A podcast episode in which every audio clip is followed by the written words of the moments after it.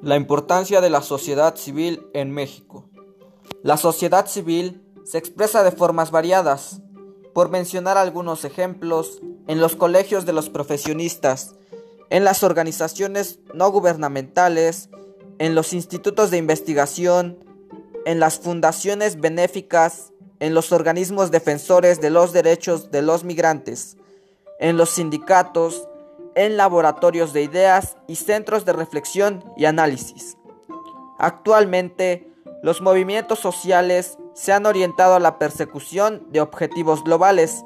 favorecidos por las nuevas tecnologías de la información y la comunicación, que permiten nuclear en una causa a las personas en latitudes sumamente diversas. Algunos de los movimientos sociales recientes en México son el Movimiento Zapatista de 1994,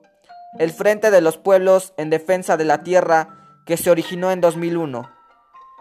En 2002, el Movimiento Campesino, El Campo No Aguanta Más, la Asamblea Popular de los Pueblos de Oaxaca en 2006. En 2012, en el contexto de las elecciones presidenciales,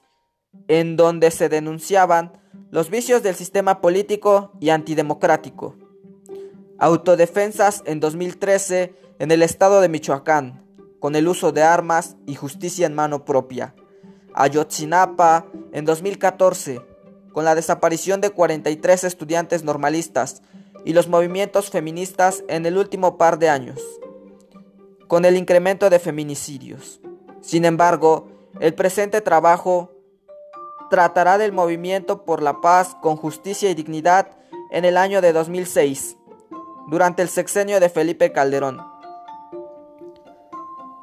El marco en el que surge este movimiento social responde a la brutal violencia en la que se vio vuelto el país, por la iniciativa del entonces jefe del Ejecutivo Felipe Calderón, quien llevó a cabo durante su sexenio de 2006 a 2012 lo que se le conoció como la guerra contra el narcotráfico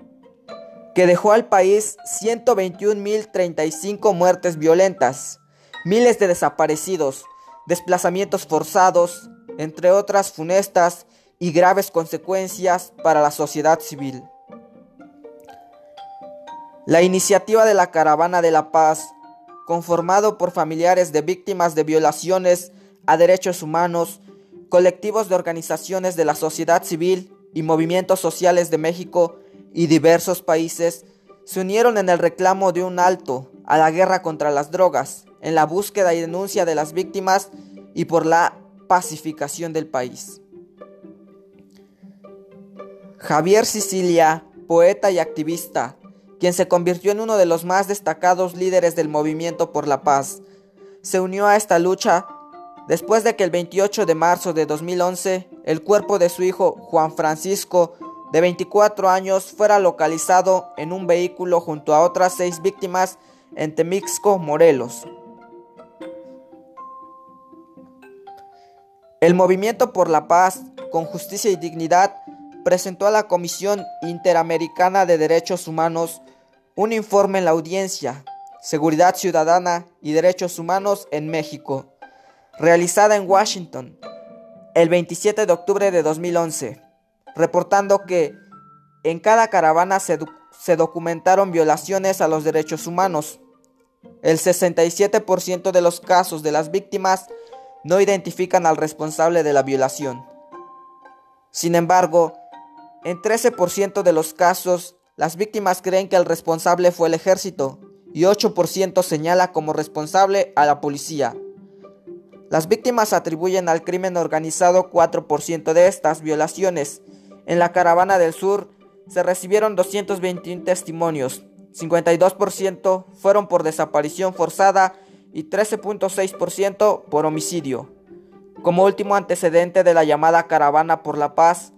encontramos que resurgió el 23 de enero de 2020, a nueve años de que el poeta y activista Javier Sicilia convocara por primera vez a la sociedad mexicana a manifestarse contra la violencia producida por la guerra contra el crimen organizado.